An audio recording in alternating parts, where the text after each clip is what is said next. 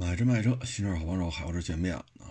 昨天呢，看了看这个自主品牌啊，一百大几十万的这个超跑，看完之后呢，就是这个成绩啊，说零百加速两秒三六啊，这确实够快的。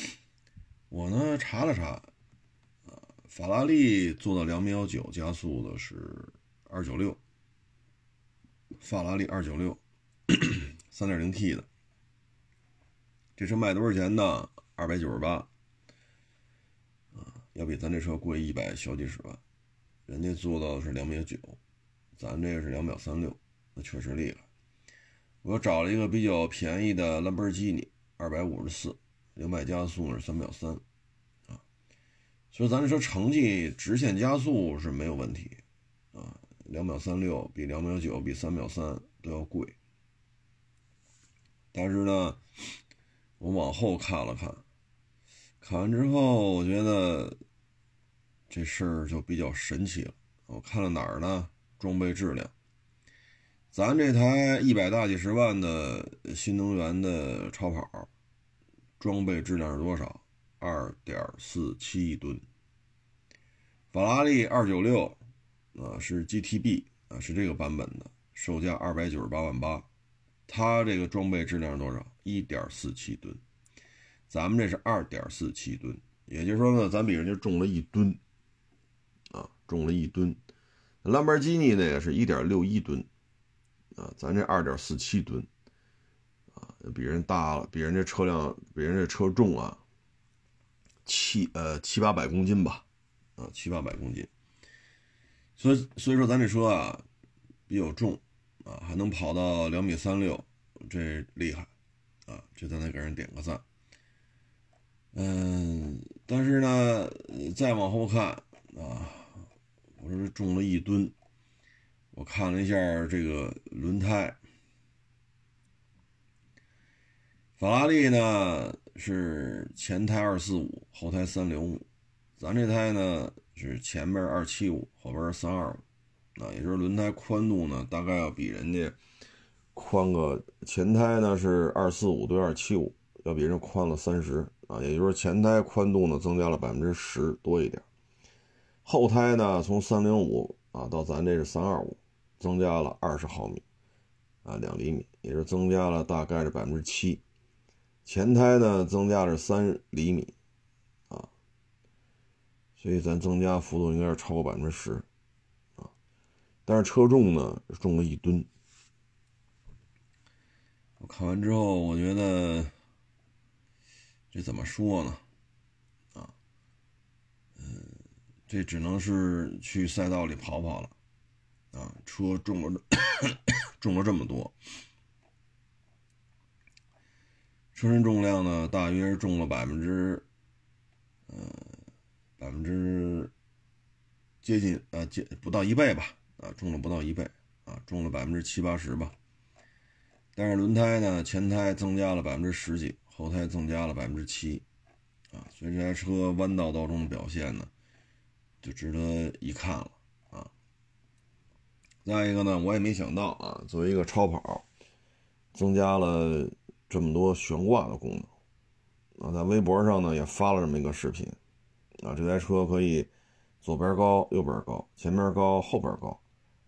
啊，就像原来在 America 能能看到一些老黑，他们改装那个汽车，啊，空气悬挂，这车前面高，后边高，左边高，右边高，那车在那蹦。我相信大家都看过，就一台超跑把它这种悬挂做出来了，我觉得挺有创新啊，挺有创新。但是呢，我想就是当然没有这机会啊，说找一台法拉利二九六。GTB 版本的，再找这台车，嗯，比如说小型赛道瑞斯啊，赛道稍微大一点的金港，咱每台车开十圈，看一下弯道的控制，啊，当然没有这条件，啊，没有这条件，因为两台车都买回来的话，嗯，得将近差不多得五百万起步，啊，咱也没这条件，啊，钱也没这钱。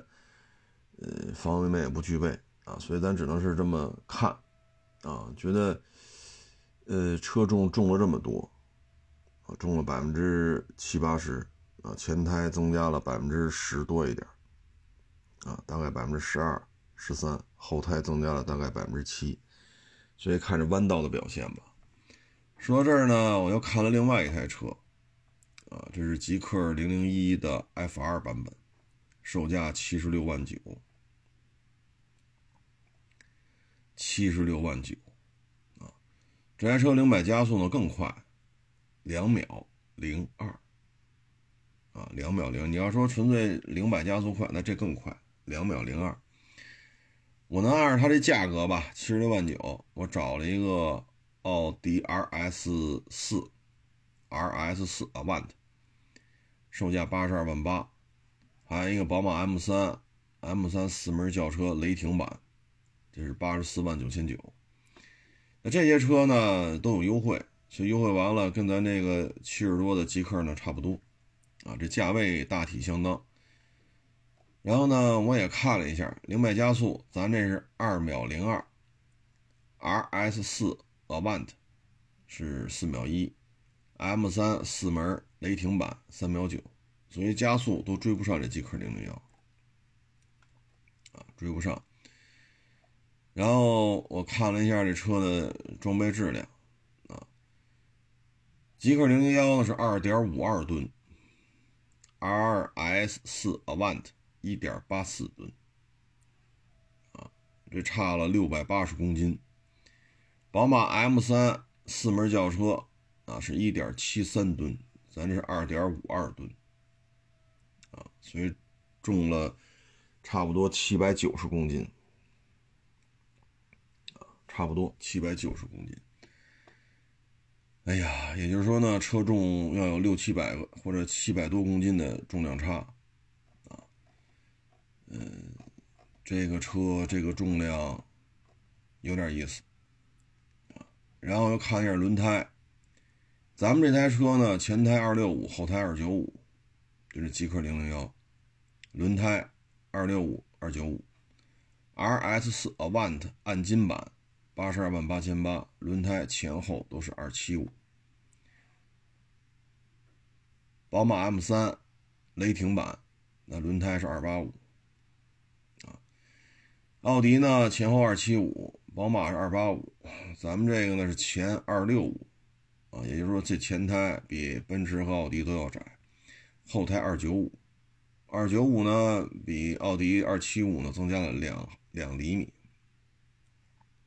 也就是说，大致增加了百分之七左右。那宝马是二八五，咱只增加了一厘米，那一厘米的话，这个也就是百分之二、百分之三，啊，轮胎宽度只增加这么多。但是车身重量呢，要比人家重六百多、七百多公斤。大家呢也可以去沟通一下，如果你媒体圈有还有朋友在那干，你可以去沟通一下这个 GT 极氪零零幺 FR 版啊，七十六万九的上了赛道弯道的时候是什么状态？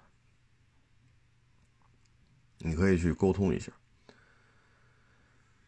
轮胎的宽度没有没有什么明显的变化，啊，因为前胎还没有这个极氪的前胎还没有这个奥迪 RS 四 Avant 宽，啊，因为咱这二六五，奥迪那是二七五，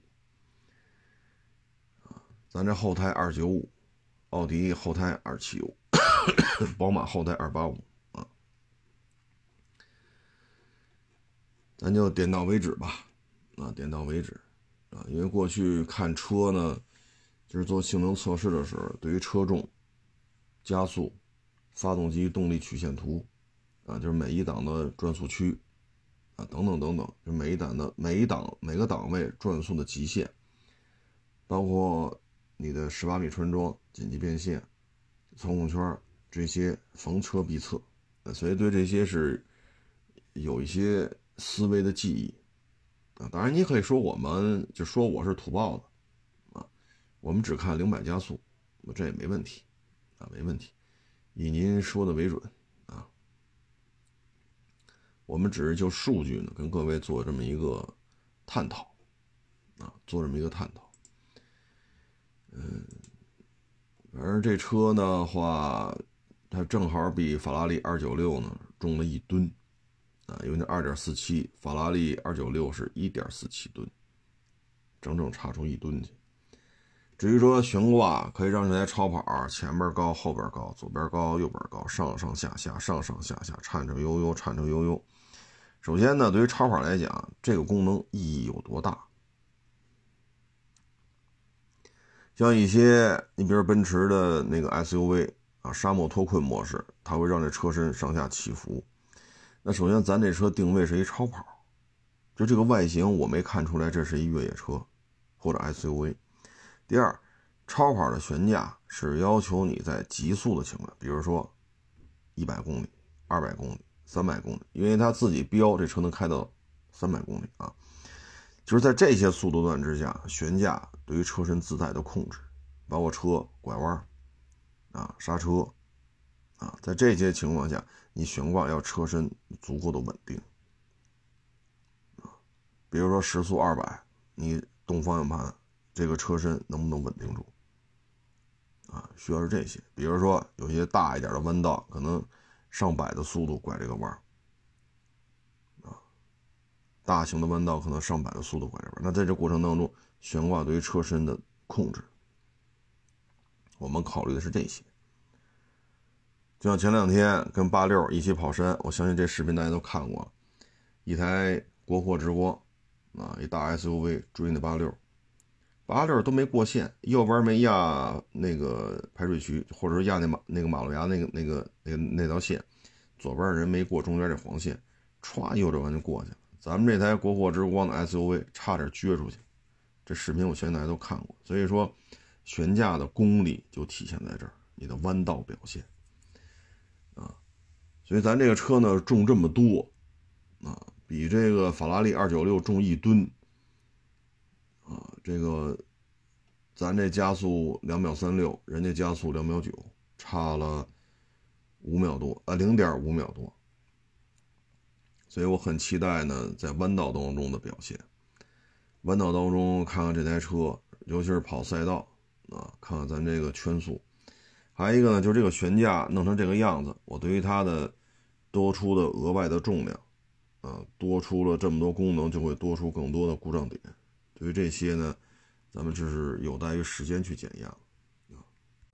说完这个呢，现在又好几个网友给我写了篇文章。啊，不写了给我发了篇文章啊，嗯，看完了之后说什么好呢？啊，说是未来啊，在日本的 一个财经媒体上用中文版写了这么篇文章啊，拿这未来呢做了一些分析啊，我看了一下这个文章。说未来成立十年了，啊，亏了多少钱呢？嗯，前五年的时候没查着，就查着最近这五年半的，最近五年半亏了七百六十四个亿，头四年半多少没查着。然后呢，说特斯拉，啊，十年了，当然现在特斯拉是盈利的啊。这这个得实现声明，特斯拉这三年四年都是盈利的。特斯拉十年了，这十年啊，一共亏了四百二十亿啊，计价单位都是人民币啊。所以呢，这五年半、五年多有据可查的亏损额是七百六十四个亿。特斯拉成立十年了啊，一共才亏了四百二十亿。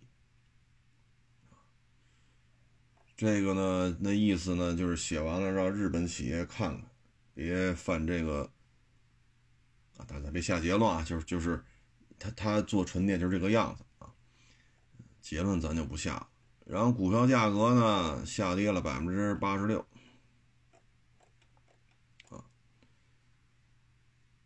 股票价格下跌了百分之八十六，啊，这就是目前看到的。这就是目前看到，这是日本猜这是什么媒体写的啊？嗯，这说什么好呢？啊，现在这种现状呢，其实最主要的问题就是销量上不去。换电呢是一个美好的设想，但是现在呢，我们会发现有超充啊。去年咱就说过这问题，华呃在华南，嗯。四川什么那一片吧，啊，呃，华为就已经建了几百个超充了。超充呢，就是充电，一分钟一公里，这已经投入运营，应该在一年以上了？几百个充电桩，那你续航六百公里的车在这儿充电，那就是六百秒呗，那就是十分钟。那你说换电站，我这比它的快，我用不了十分钟。那好，您这个换电站有几块备份电池啊？那你说我有十块，那他说我有二十块，那行，来二十块备份电池，那就有二十辆车来换电。那好，你换完电了，你说五分钟换一辆，成嘞，二十辆换完了，第二十一辆怎么办？怎么办？首先，你这换电站一次只能给一辆车换，你有二十块备份电池，满电的啊。好，来二十辆车，一辆车假如说五分钟，那这二十辆车需要多长时间？一百分钟。第一辆来了就换，它确实五分钟。那第二辆呢，就得等五分钟，自己再耗费五分钟。那第三辆呢，就是等十分钟，自己耗费五分钟。第四辆呢，前面那五。五分钟乘以三，十五分钟，自己还得五分钟，二十分钟。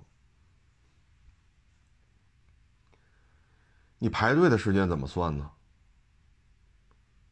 对吧？再一个，第二十一辆怎么办？说好二十辆车，我排第二十一，二十辆车，一辆车五分钟，我等了一百分钟，这时候到我了，你告诉没有满电电池，怎么办？那一个充电站，它大概能放三个桩。三个桩的话，就能同时给三辆车充电。假如说六百公里的车，十分钟一辆，那这个三个桩，同样是，啊，这么充，啊，十分钟一辆，十十分钟三辆，十分钟三辆。那你二十一辆车来呢？你用得了一百分钟吗？对吧？十分钟充三辆，因为六百公里嘛，一一公里一秒钟，那六百公里呢就是六百秒，六百秒就是十分钟，十个桩，呃，三个桩，十分钟三辆车，那就二十七辆车呢，那就是七，啊，七波，这就够了，十分钟，七十分钟就搞定了，而且它也不存在说你排第二十一个，不好意思没电了。它不存在这个问题。你记着说，我换电用不了五分钟，我去换电就两分钟。那好，你就二十块电池啊，换到第二十一辆车的时候没有电了，啊，不是没有电，就没有满电的电池了呀。第二十一辆车怎么办？但是超充桩三个桩同时给三辆，十分钟三辆，十分钟三辆，这个效率很快了。所以你说你这换电站？怎么怎么怎么去处理呢？而且很多换电站还要说有些无人化了，有些还需要有人看守，你咋整？再一个，我建一超充桩，桩本身的钱，从主干到我这儿这个电拉电线的钱，这两笔钱就够了，剩下就日常维护。你需要人，你说不需要二十四小时守，我定期一天来这儿转两回。那这超充桩也是啊，我也可以安排人一天来看两回。但是，你这二十块备份电池得多少钱？如果说一百度电池按现在采购啊，你一年签三十万块电池，那可能就是四五万块钱。那你这电池是去年买的，那去年可能就七八万。你这二十块电池多少钱？对吗？咱家五万块钱一块，你这二十块多少钱？一百万。你建的充电站、换电站越多，资金压的就越多。然后现在电池库嚓，降价了。那你现在手里这二十块电池，这这做账怎么做呀？啊，你的年度计提损失怎么计提？所以说换电站它只适合于什么呀？换电的车别太多啊，我就二十块电池在这放着，那每次来的车最好就是十辆八辆啊，一个小时之内就来个三五辆、十辆八辆，然后。再过一小时，再来个三五辆、七八辆，这样的话呢，三个小时之后，我这点电池才会换完。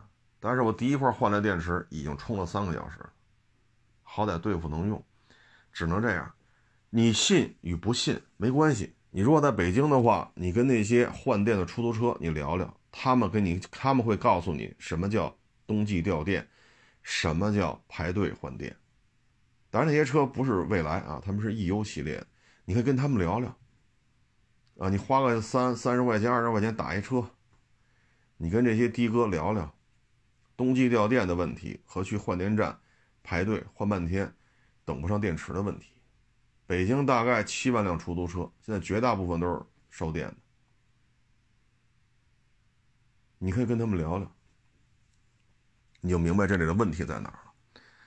所以这个换电站呢，不适合那种高强度的。你像是出租车，好，满电四百，这冬天就跑二百，甚至二百都跑不到，啊，就跑个一百八九。那你出去拉活，你干不了多长时间就得回来换电。这一换电，大几万辆换电的出租车，你这点换电站都不够忙活。那你外边充去吧，那你充好嘞，时间会很慢，啊，所以它在超充的这些。充电桩面前，换电站它是有一些应对起来压力会很大，但是你超充桩这一根桩多少钱？主干线扯过来电线给这超充桩接上，这是多少钱？基本上就剩没了，剩没有什么可大的投入了。你说你换电站无人看守，你每天过来人看两遍，那我这也可以啊，每天过来人看两遍，这成本是一样的呀。但是你那二十块一百多的电池，这怎么算呀？按现在说五万一块，一百万啊！你资金的这种沉淀太金额太大，所以就是换电站跟超充桩啊，这么一 PK 的话，这事儿就不好聊了啊，不好聊了啊，因为它只要有电，那超充桩就可以没完没了的充，但你换电站说我有电。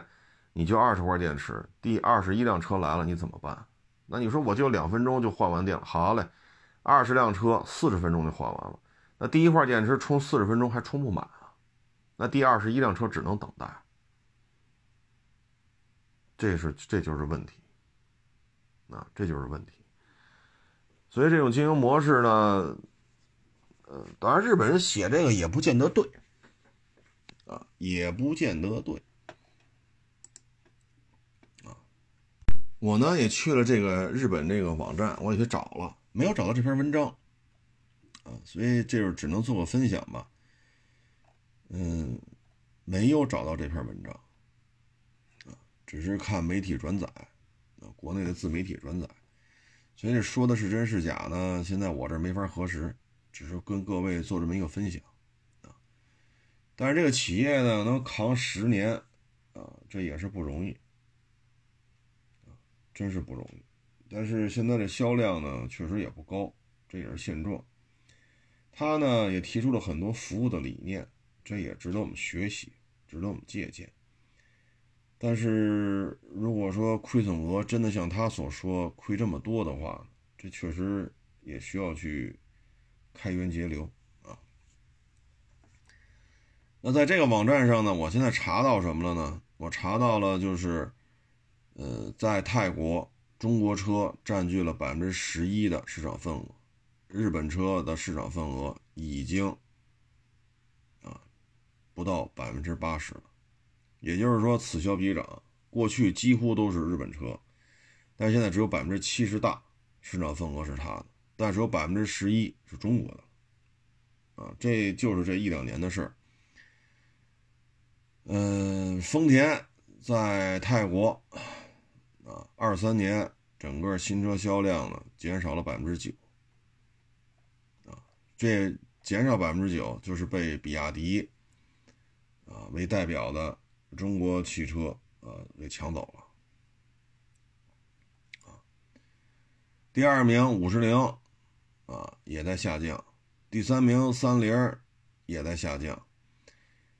嗯，丰田呢是下降了百分之八，第二名五十铃下降百分之二十九，第五名三菱下降百分之三十五，所以这个不太好办。现在日系车在泰国大约只有百分之七十八的市场份额，而过去都是百分之九十多，其中呢，二三年比亚迪在泰国卖了三万辆，占到了将近百分之四的市场份额。啊，已经超过了日产和马自达。二二年的时候，比亚迪在泰国只卖出了三百辆，但是二三年卖了三万辆。啊，嗯，然后呢，这个还一个需要日本企业他们自己说的啊，需要他们关注的是 MG 和长城。，MG 和长城。嗯。所以这里边就不太好办呐，啊对于日本企业来讲，现在他们压力比较大，啊，我只找到这篇文章，但是我没有找到他们之前说的那个，啊，说未来成负面的，所以这篇文章是杜撰的还是确有其事的，我也不太清楚，啊，就像刚才说的，嗯，换电站在超充面前确实是值得探讨的。啊，因为超充占地面积，你像未来的换电站，想想必大家都接触过，这个换电面，这个换电站的面积放三根超充枪没有问题。啊，但是这篇文章没找到啊，所以这是不是真事儿呢？不好说。我只找到了在泰国的销量，啊，比亚迪二二年只卖了三百辆，二三年卖了三万辆。希望比亚迪在泰国年销量能超过十万吧，这样的话，它在泰国差不多能占到百分之十，啊，甚至百分之十一，啊，然后再有 MG 长城跟进，那我们在泰国市场应该能占到百分之二十多，将近百分之三十，就是长城 MG，啊，然后加上比亚迪。如果比亚迪能在泰国能卖到十万辆，那它一家就能占到百分之十一左右，十到十一，啊，再加上 MG 长城啊，还有什么奇瑞什么的，我觉得咱们在泰国能占到百分之二十多到百分之三十的市场份额，这个对于日本来讲打击是非常大，啊，呃，我在这网站上也是找了一些文章吧，看了一下，他们对于中国市场的研究呢是这样。嗯，价格战啊，价格战，价格战呢？像二三年为例，就是降幅很明显。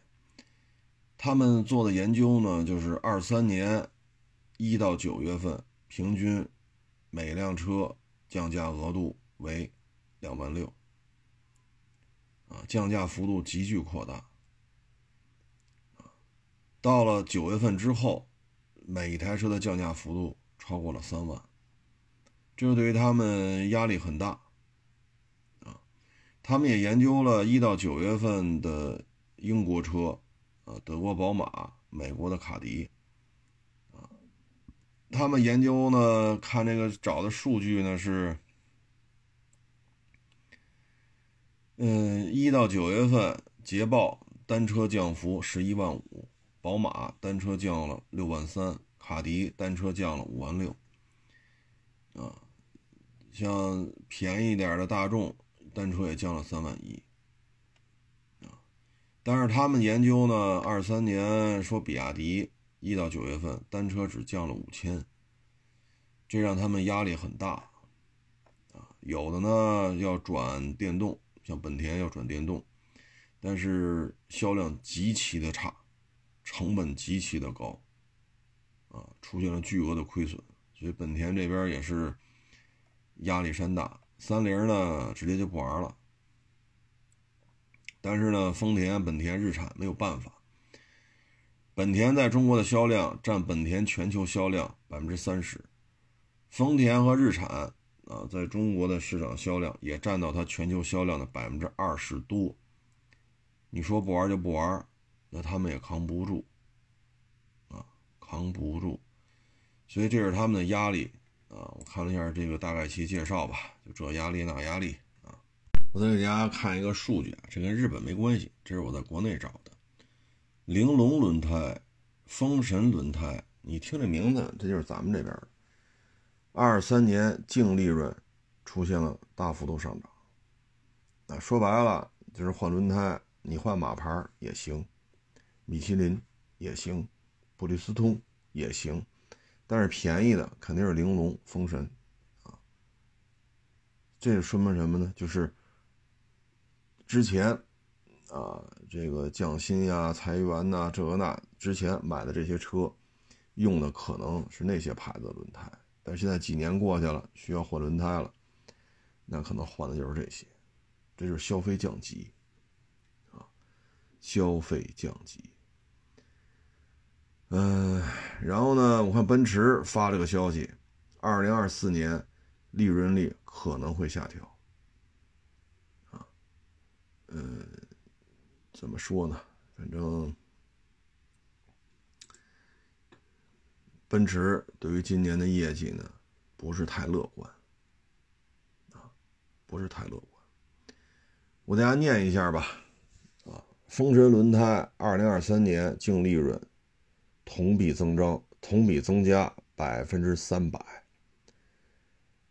贵州轮胎预期二三年净利润增长百分之八十四，或者是百分之九十八。三角牌轮胎二三年利润同比增加百分之八十二，或到百分之九十六。玲珑轮胎预期二三年利润同比增加百分之三百六十二。各位，啊，你听这名字：贵州轮胎、三角轮胎、玲珑轮胎、风神轮胎。哎，发现了吗？啊，消费降级可以说是方方面面啊，啊，方方面面啊。那这些说明什么呢？说明就是经济衰退啊，这是全球性的。嗯，消费降级也是普遍性的，因为经济形势说一片大好，那现在真是，嗯，很难做到啊。所以像奔驰现在也发布通告，这在二月份，他已经发通告，预期二四年利润会下降。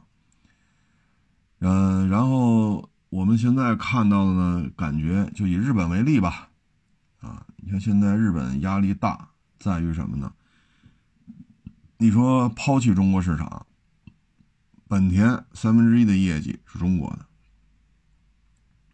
怎么抛弃？嗯，两个摩托车，一个五羊，新大洲，加起来一百多万，那本田一年应该是能卖到上千万，一千多万，也就是摩托车十分之一也在中国，汽车呢是三分之一在中国，丰田和日产百分之二十多的市场在中国。你说怎么放弃？啊，你像三菱不，那就是嗨，反正在国内也卖不动，爱咋咋地。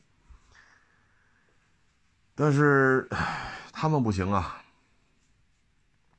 啊，然后包括刚才说那些轮胎，这就是消费下行，消费降级，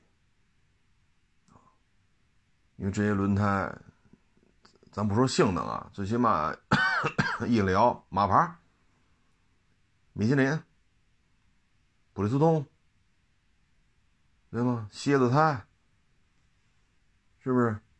一聊是不是就这个？你刚才看，这这这利润不是涨一点半点，涨百分之八十的都算少的，那狠的那几家都翻三倍、翻四倍，啊，这就是消费降级的表现。那对于日本来讲呢，现在压力大，就是。嗯，你说还有什么统治力？小电影是吧？两个人或者很少的人演的那种爱情动作片啊，这他们擅长，这咱们看就行了啊。然后就是摩托车、汽车，你说这个相机，但是现在相机被手机打压的很厉害，很厉害。除了一些职业吃拍摄这碗饭的，啊，已经很少有人扛着一个，是吧？大炮筒的出去拍去了。你即使现在做短视频的，也几乎就是拿相机在拍，也很少说拿个五 D 系列。我不知道现在五 D 几了啊？我们那会儿都是五 D Two，你很少拿个大炮筒的去拍去，啊，所以相机确实它做得好，啊，确实做得好。但是市场份额快速缩水，手机平替了，笔记本电脑衰落了，手机衰落了，啊，你说现在还有啥可出口的？家电业这也没招然后呢，我看了一下，在日本的电商几乎也都是跟咱们这边有关系的。嗯，我查了一下啊，经营低价日用品的中国电商。这应该怎么念？T E M U 啊，这这发音怎么念？这四个字母，在日本今年一月份的用户超过一千五百万。要知道，日本就一亿多人啊，他的这个进入日本只有半年的时间啊，这种快速扩张，这是一个中国电商在日本干的。只卖低价日用品，就类似于拼多多那种玩法，啊，嗯，这种注册量，他们觉得压力很大，啊，因为日本三大电商亚马逊、乐天叫雅虎啊，雅虎啊，这三家呢，平均注册人数呢只有两千两千九百万，但是中国这个电商呢，经营了半年就干到了一千五百五十万，半年就达到他们。一半的用户量，而这些企业在日本经营的时间都在十年以上啊！你说这不是压力很大吗？啊，嗯，他们说价格便宜啊，实际上这就是中国拼多多的一个日本子公司啊。我也看上有介绍，买一个 T 恤四十二块钱人民币。十五块毛巾只要二十七块九，啊，就是十五条毛巾二十七块九人民币啊。小型背包十七块二人民币，啊，很多日本的家庭采购就来这个，这实际上是拼多多在日本的一个子公司，因为现在经济下行嘛，啊，所以现在你说日本的这个压力是很大的，家电业。现在基本上要么就没了，要么就成中国的品牌了。很多日本家电企业现在要么消亡，要么被中国买了。现在电商弄成这个样子，他压力能不大吗？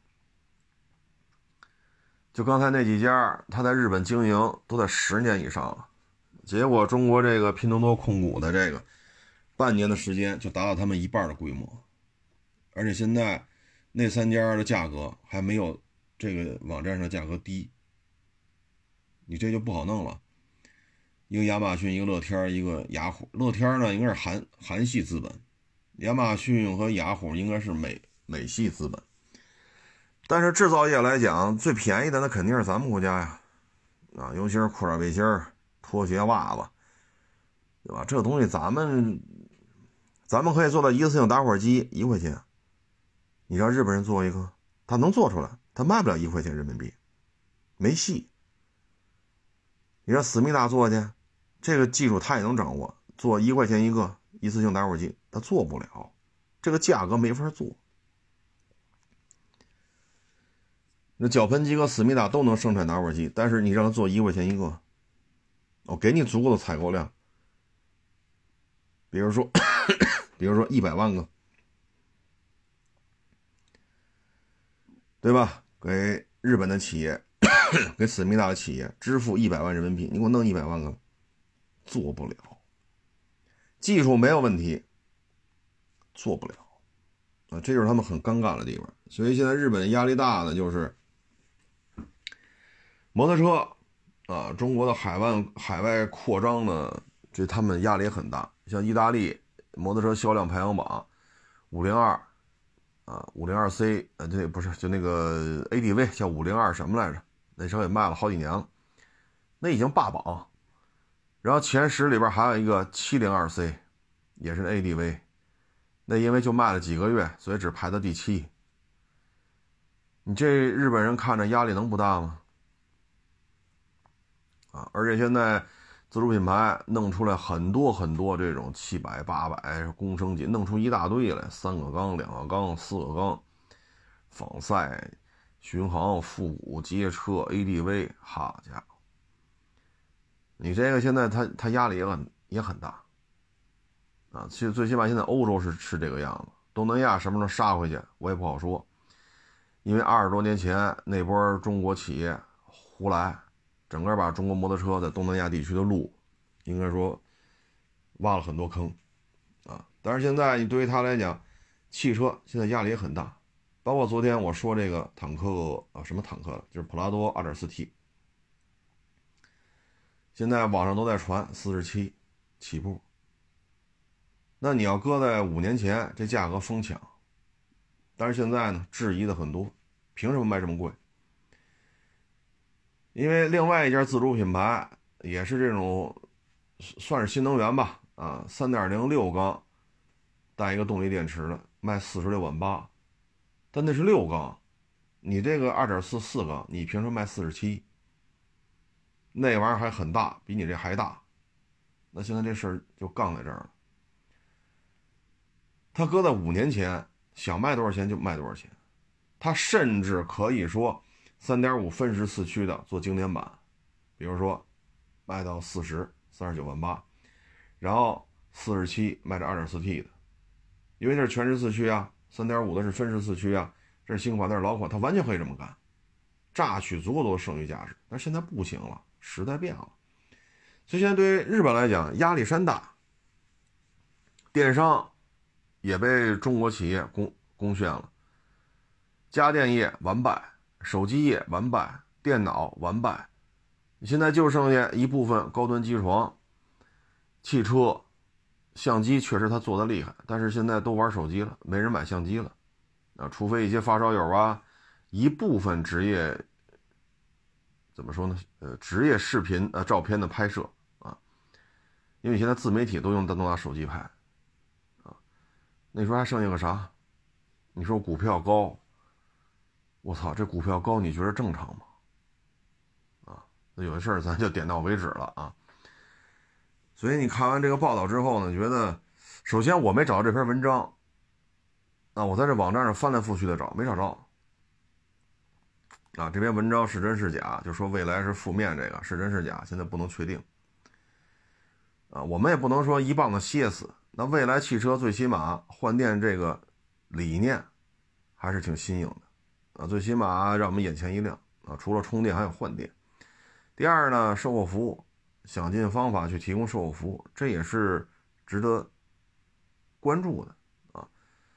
至于说这么多年赔这么多钱呢，因为这个这篇文章没找没找着，所以这事儿咱也不好说啊。咱也不能说一棒子歇死吧，只是希望自主品牌呢，啊，不论是蔚来也好，理想也好，啊，小鹏也好。包括刚刚停产的高和也好，比亚迪也好，长城也好，吉利也好，希望自主品牌呢做大做强，啊，能在盈利的情况下生产一些耐用度，啊，然后方方面面，啊，让消费者更满意的产品，啊，也希望他们走出国门，啊，去海外市场打拼。刚才也分享了一些在泰国的业绩，啊，比亚迪做的也不错。唉，反正总体看吧，新能源这个事儿变数很大，啊，主要是年底到底谁当台，谁谁谁上台，是特朗普还是拜登？特朗普一上来，电动汽车政策马上调整，他是瞧不上电动汽车的，所以这很多事情不可预测，啊，不可预测。你包括这阿三两边跳。啊，一会儿跟俄罗斯，一会儿跟美国，哪边给的多就跟哪边混。站台上喊两句口号，得到实惠了，夸叽又跑那边再喊口号，再得点实惠，这不是一直这种风格吗？啊！但是呢，你看今天我看，当然这个消息目前没有核实啊，居然在俄乌打架的这个地方出现了大量阿三的人，在给大毛的军队提供一些后勤保障服务。这个属实是让我有点意外啊！这个呢，有可能是什么呢？有可能啊，如果是真的啊，因为现在消息没法去核实啊。我看今天铺天盖地的都是阿三跑大毛那儿，大毛啊，在俄乌战场这儿给大毛做后勤。我现在觉得就是什么呢？可能阿三觉着乌克兰要完犊子，索性我就下场帮一把大毛啊，做个顺水人情。有可能是跟这有关系，但是现在局势变化过于复杂了，啊，过于复杂。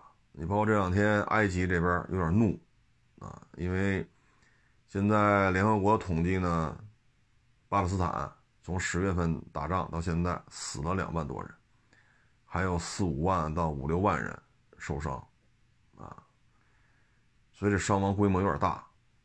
这两天我看埃及这边有点动怒了。就是为什么你还要打？为什么不停下来？而且你对巴勒斯坦是无差别轰炸。现在埃及这边有点忍不住了，啊！现在之所以这种情况吧，归了归齐，美国衰落了，中国牵头，沙特、伊朗和解了。这一和解，美国衰落，美国衰落，那现在谁最害怕？那就是以色列，那就是以色列。所以他必须得正不正吧，啊，不正不正吧，那就真是被人捏了。那你说过去中东战争，那以色列都赢得干净利索。那你可以查一下，过去中东战争有他妈从十月份打到二月份的吗？有吗？这中间隔了十一、十二、一月，隔了三个整月呀。这战争已经打了超过一百天了，就以色列这点家底儿耗不起。所以你会发现，就。之前那几次中东战争没有这么拖沓的，啊，但现在就这么拖下去了。而且现在看，就想让以色列就这么打下去，就耗着他。这边相当于以色列这边给给美国人放血，美国人不停的输血。乌克兰那边也不，今天我看嘛，是绍伊古是谁来着？那个俄罗斯军方那个高管，这不是去乌克兰阅兵去了吗？啊，大量的西方装备。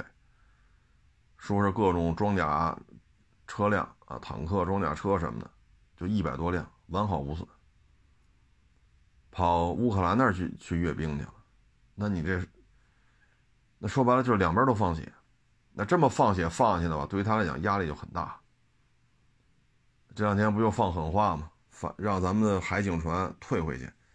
那问题是厦门到金门就几公里宽的这么个水域。那你能怎么着？不退能怎么着？派大航母来跑金门边上，把咱的海警船干沉了，把咱的五吃石打下来，他敢吗？他敢吗？说白了，这就是互相牵制。这边你来了三艘大航母，有说五艘，其实有两艘又回去的。那现在这边，咱们这边牵制三艘航母，美国那边也牵制，乌克兰那边要牵制他大量的援助，实说白了都在各处放血。实际上都在消耗大老美的这个精力。你这么放下去呢？现在日本和思密达压力就很大。过去呢，仗着大老美，啊，说了一些不该说的话，干了一些不该干的事儿。但是现在，如果大老美这真是镇不住了，啊，如果这么持续不断放血，这么放下去，那要不然你看昨天我说那个思密达开始呲的美国人了。思密达为什么在几个月的时间内，这边要灭了中俄，那边要轰大老美下台？一个五千多万人的这么一个，是吧？宇宙第一大国，这这是吃猪油吃瞎了心了吧？啊，其实就是这种压力。过去呢，那经济仰仗于大老美，军事、外交都要仰仗于大老美，啊，包括他一些高科技都在仰仗于大老美。但是现在发现形势不大对，所以你看，我在我在那个网站上看半天，日本企业的这种压力也是非常非常的大。这种大原因就是在于将来怎么办啊？将来怎么办？我看那个网站上还做了一个调研，去东盟跟老百姓做调研，你认为世界上哪些国家在东盟地区最具影响力？现在就说了中国。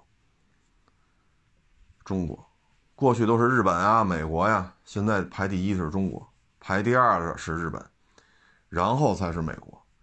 这个民意调查呢是日本人自己搞的，啊，这主要原因就是什么呢？高铁。你放心，再有三到五年，假如说中泰铁路修通了，那这个影响力就更大，影响力就更大。你包括印尼，不是新上来这总统吗？你看，最起码现在看这态度。中文拜年呀，这个那个，想得很明白，不像菲律宾这个瞎折腾。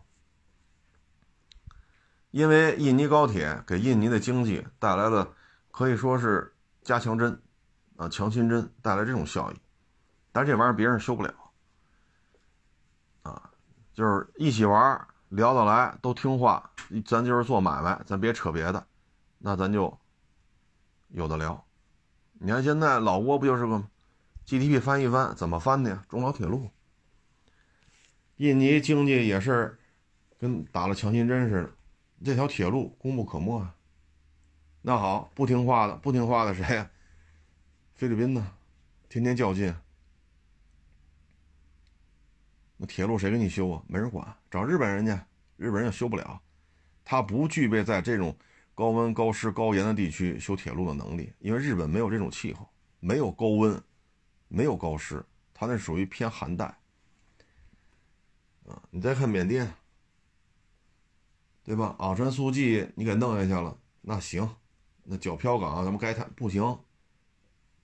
之前说的都不算，又搞电诈，经济搞不了，那就玩这些上不得台面的买卖。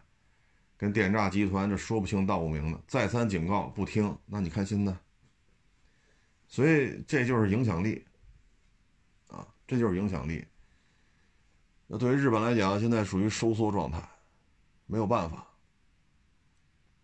啊，没有办法，干的缺德事儿太多，核污染水往海里排，要脸不要脸？核电站左一个泄漏，右一个泄漏，你们家这工匠精神都他妈的拍片去了吧都？你们这工匠精神是不是就停在就就停留在光盘上了？各种 AV 小电影，就这是工匠精神是吧？剩下的他妈的都是说一套做一套，啊！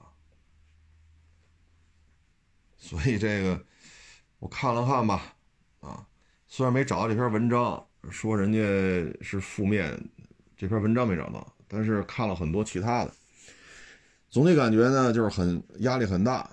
又很无奈，节节败退，尤其是泰国，原来百分之九十多市场份额都是日系的，但是现在只有百分之七十八。而过去中国车在泰国几乎就是，嗯，比劳斯莱斯保有量还少。但是现在百分之十一都是中国汽车，接下来比亚迪今年可能要卖十万辆，那就是说全泰国差不多十分之一都是比亚迪的，然后再加上。今年要投产的泰国长城工厂，啊，再加上也在谈的这个 MG 泰国工厂，那有可能今年就十几万辆都是中国车，比亚迪能干十万辆，长城能干几万辆，MG 呢也要跟进。那将来泰国就不是百分之十一是中国了，那有可能泰国就百分之二十多都是中国的，那他只能从百分之七十八压缩到百分之七十以下，这对他来讲刺激是很大的。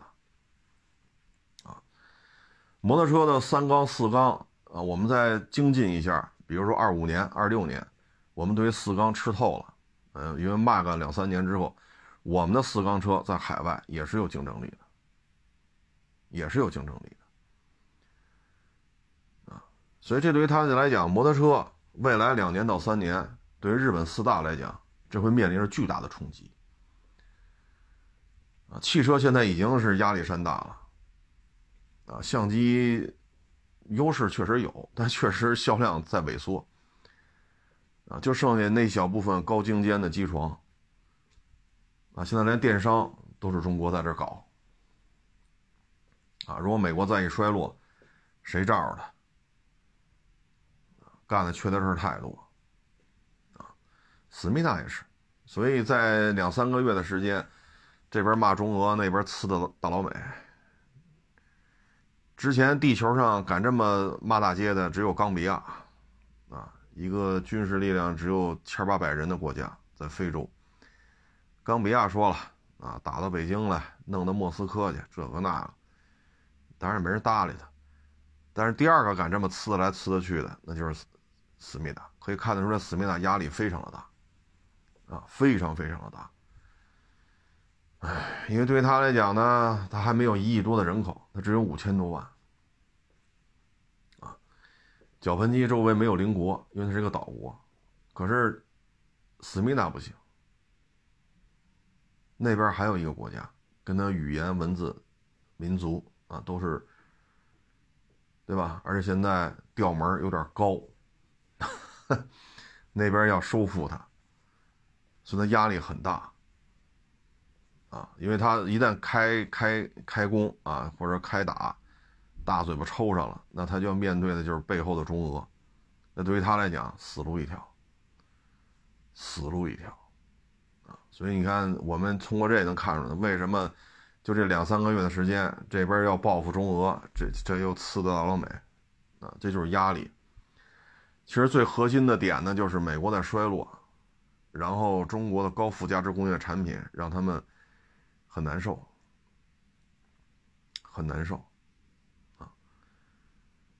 你包括咱这个阿塞拜疆买了咱们十六亿美元的二十四架枭龙，啊，为什么不买呢 T 五零？因为在巴基斯坦开着枭龙，Black 三，开着歼十 C，去跟沙特，去跟阿联酋，去跟卡塔尔，去跟沙特。啊，跟他们进行各种规模的空中演习，最后发现这个飞机性能还真不错。啊，因为双方就凑在一块儿嘛，你飞我也飞，然后进行空中模拟作战啊，模拟的这种空对空狗斗，最后发现性能确实不错。所以你看前两天咱特意空中加油，派着一个加油机直接干了七千公里飞到沙特去了，然后再飞回来，这都是在进行各种展示。所以你看，阿塞拜疆最后呢没买俄式或者苏式，也没买美式，更没有考虑这个 T 五零，啊，直接买的是骁龙，啊，十六亿美元买了二十四架。要知道，阿塞拜疆一年军费才二十亿，也就是说，除了发工资，剩下钱什么什么都没了，全买这飞机了，这就是孤注一掷。主要是什么呢？亚美尼亚有那么一小批，其实很少。有那么一小批苏三零的 R 三版的成熟版，R 三版的 MKI 嘛，极其不成熟，拿 R 三当小白鼠，它还挺美，也摔了好多架。那现在这么多年了，改来改去，相对成熟了。那这个版本卖到了亚美尼亚，亚美尼亚有这么一小批，这个对于阿塞拜疆来讲打不过，打不过。所以迫切的需要买新飞机，那最后买的是咱们的，这也是高附值工、高附加值的工业产品啊。那对于思密达来讲，一个传机的，航电是谁的？飞控是谁的？雷达是谁的？发动机是谁的？这跟思密达没什么关系，它是一个传机的，就像中关村海龙大厦，真刀真枪上战场，它这些东西，这就不好说了。啊，尤其是，对吧？你像那波音，白俄罗斯总统那专机突然地面锁定了。沙特的爱国者，他拿爱国者当时跟胡塞武装打嘛，爱国者打胡塞武装的导弹，谁也拦不住，就就就不好使，打不下来。结果呢，沙特的爱国者在沙特不知情的情况下，美国人通过后门操作，突然开机发射。把胡塞武装的导弹打下来了，那也就是胡塞武装打沙特的时候，爱国者是睁眼瞎，谁也看不见，谁也打不下来。胡塞武装打以色列的时候，沙特爱国者就好使了。那你让这些国家怎么想？这他妈打起仗来，您这您这后门都怎么留的呀？所以你看，骁龙啊，这个通过，要说巴基斯坦这个推销能力是确实比较厉害啊。当然了，他也是天天打架，天天跟阿三这儿不对付，而且他们飞的确实也比较猛，飞行包线比咱们的这个测试的还要更更完善，很多极限性能都不是咱飞出来，是他们飞出来。这个传统从歼六、歼七就开始了，他们飞行员确实猛。啊，非常的猛，啊，所以咱们飞机的极限咱也不太清楚，得让巴基斯坦飞去，他们能飞出来，真是玩命啊，啊，所以枭龙、歼十 C，啊，包括前日的越境去伊朗轰炸去，整个就中式中式体系嘛，北斗系统、北北斗卫星导航，中国的预警机天上跟着，无人机做侦察，然后歼十 C 和枭龙。然后高低搭配，用中国的精确制导武器去打伊朗境内的亲美亲美的这些恐怖组织也好啊，反政府也好，他们的军事基地，这是一个中式武器成系统的充分的展示。因为全是中国的预警机、北斗无人机、战斗机、精确制导武器，所以这些你像思密达去玩，他玩不转。啊，我们不否认它的 K 系列的自走炮，我们不不否认它的 T 五零高级教练机，但是这种成系统的玩，它真玩不了。那巴基斯坦这次越境去伊朗进行空袭，这是个非常漂亮的一个，相当于卖家秀嘛，啊，卖家秀，啊，所以将来这么耗这么放血啊，就这么放血放下去，对于美国来讲，确实也很难受。啊，确实很难受。今天我看新闻，一个美国空军的一个，我不知道是现役的军官还是现役的士兵，美国空军现役的，在美国那政府门口自焚了，要求巴勒斯坦这事儿不能再支持了。所以你看，美国这他也很难受啊，得罪所有的阿拉伯，得罪绝大部分的这些地球上的这些国家，也要支持以色列，没办法，你这可是跑到对立面上去了。嗨，反正就是熬着吧，现在就是熬着，看谁能挺得住。啊，有本事你大老美接着加息啊，对吧？五五个点，五五个五点五，嗯，不不行，你加到七个点，你加到八个点。现在他也很难受，加这么高，很多事儿也处理不了。当初窜到乌克兰打俄罗斯的时候。啊，然后让乌克让俄罗斯下场，他是想欧洲的资金、欧洲的产业，确实啊，吸引过来不少。但现在放血放的更多呀，尤其是以色列，这不是纯粹的放血吗？每天百八十枚标准防空弹在跟胡塞武装那打，一枚二百多万，还是老款的，新款四百多万，一天干个百八十枚，这都干了得一个多月了，多少钱没了？你打下什么来了？咱就好奇啊。他那个弹道导弹的反舰导弹，实际上咱们的红旗二，红旗二当年的萨姆二，这个玩意儿成本，哎，反正没有没他那没他那贵，二百万刀了一枚，咱这用不了，咱是红旗二改的弹道导弹的反对地或者对海攻击，这成本很低，就是我说那绝密五四三那里边导弹就是这玩意儿，只不过那会儿还往天上打呢，那会儿还不具备往地下打的能力，那会儿只能打天上的。